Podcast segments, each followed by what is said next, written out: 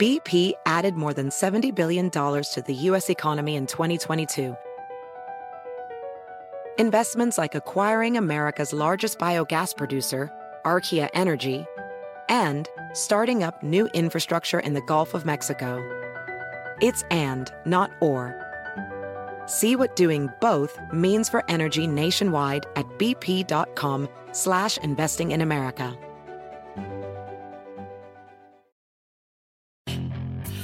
Hacer dinero de manera difícil, como degustador de salsas picantes, o cortacocos, o ahorrar dinero de manera fácil con Xfinity Mobile.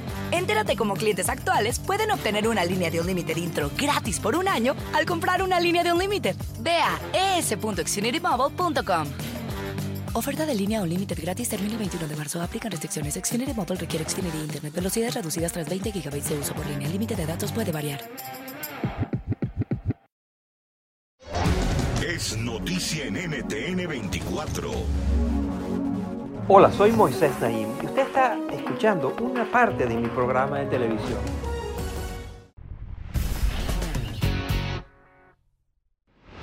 En cuatro ocasiones, mi invitado de hoy ha sido nombrado por la revista Foreign Policy como uno de los 100 pensadores más importantes del mundo.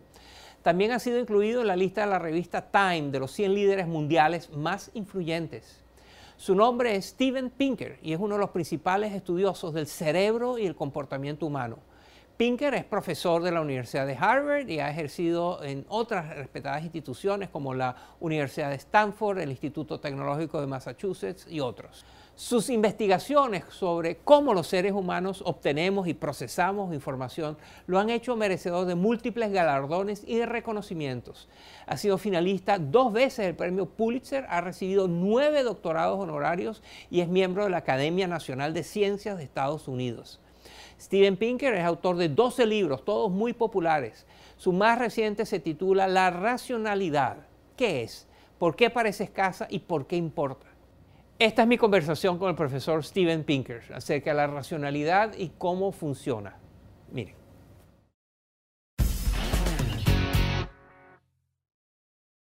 Muchas gracias, Steven Pinker, por acompañarnos en el programa una vez más. Al comienzo de tu libro sobre la racionalidad nos presentas a los pueblos San, que así se llaman. Cuéntanos más de esa gente. ¿Qué te llamó la atención? ¿Por qué son importantes para ti?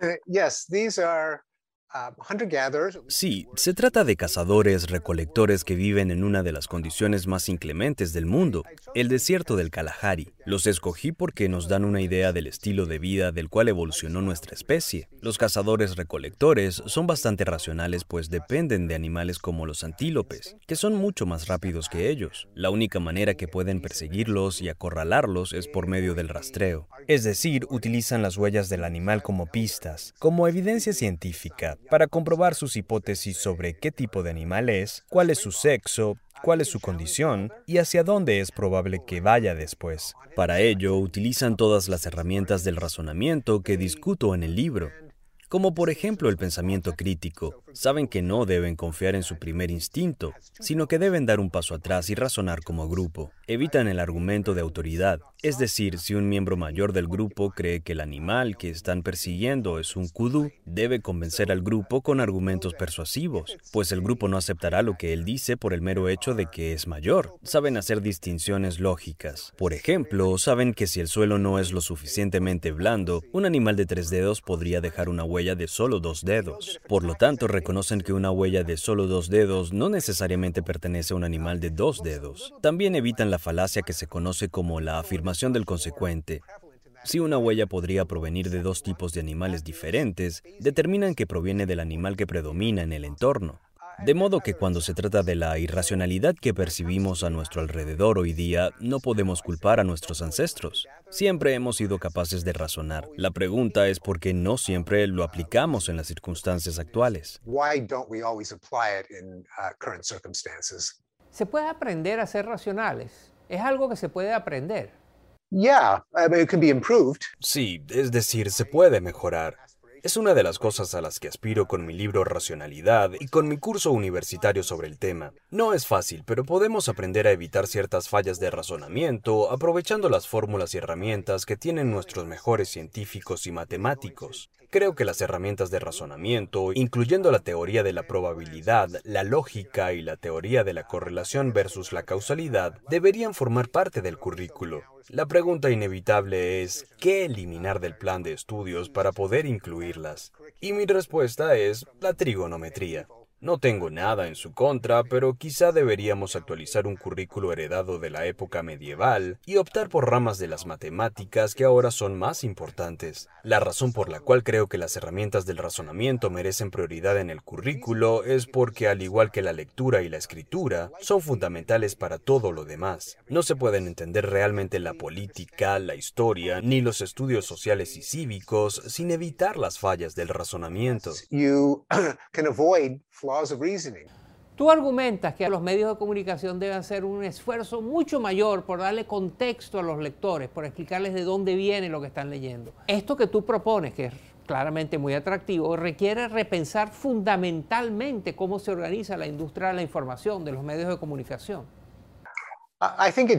Creo que sí, porque hay ciertas prácticas que son parte de la propia naturaleza del periodismo que garantizan que se informe incorrectamente. Las noticias se enfocan en los eventos y una de las fuentes de las falacias lógicas es que basamos nuestras estimaciones de riesgo, probabilidad y peligro en los eventos que tenemos en la memoria, en esos eventos que vemos en las noticias y suponemos que son comunes.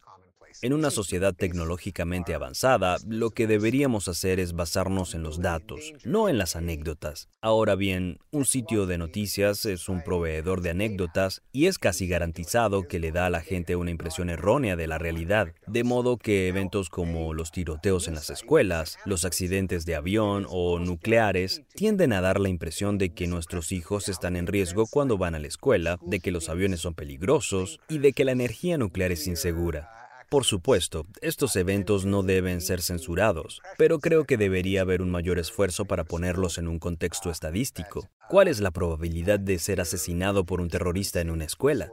¿A qué porcentaje de los homicidios anuales corresponde esta sangrienta historia sensacionalista sobre la cual estamos informando? What fraction of the annual homicides are exemplified by this gory sensational story that we're reporting? Por poner un ejemplo aún más explícito y que considero una absoluta negligencia periodística, cuando inicialmente se aprobaron las vacunas contra la COVID-19, hubo historias de personas que se contagiaron aún estando completamente vacunadas.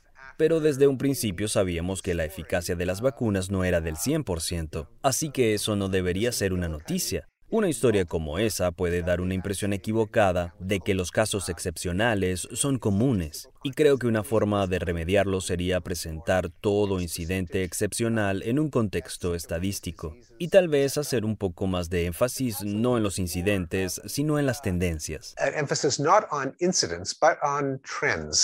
Tú sostienes que las personas pueden tener dos sistemas de creencias al mismo tiempo, una mentalidad realista y una mentalidad que tú llamas mitológica. Ayúdanos a entender. Hay una distinción que ha existido en la psicología desde hace mucho tiempo. Yo la llamé la mentalidad de la realidad versus la mentalidad de la mitología.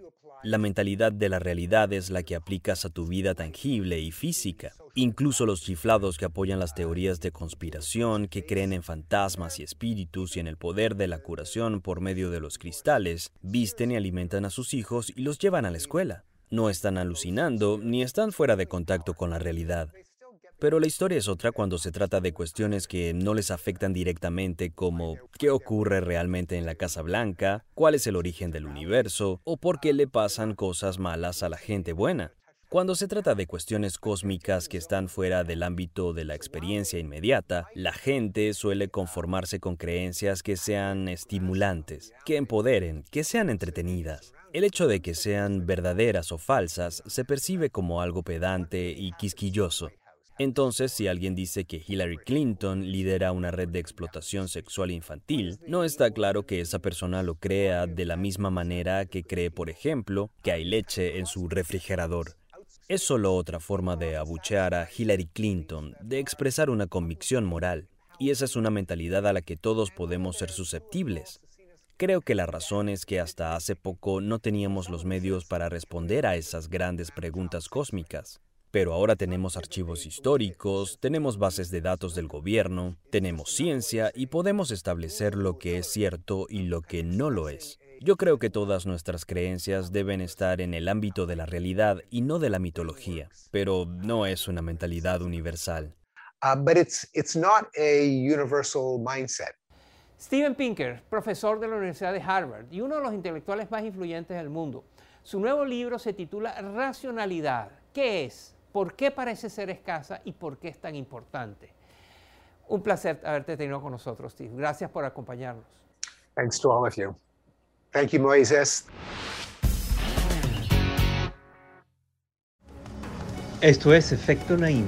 Lo puede ver todos los domingos por NTN 24, a las 6 de la tarde en Washington, a las 6 de la tarde en Bogotá y a las 3 de la tarde en Los Ángeles.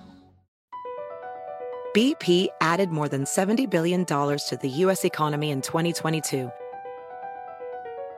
Investments like acquiring America's largest biogas producer, Archaea Energy, and starting up new infrastructure in the Gulf of Mexico. It's and, not or. See what doing both means for energy nationwide at bp.com slash investing in America.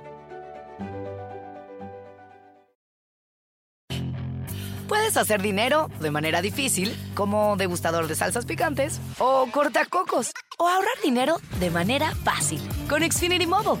Entérate cómo clientes actuales pueden obtener una línea de un límite intro gratis por un año al comprar una línea de un límite. Ve a es.xfinitymobile.com. Oferta de línea o límite gratis termina el 21 de marzo. Aplican restricciones. Xfinity Mobile requiere Xfinity Internet. Velocidades reducidas tras 20 GB de uso por línea. El límite de datos puede variar.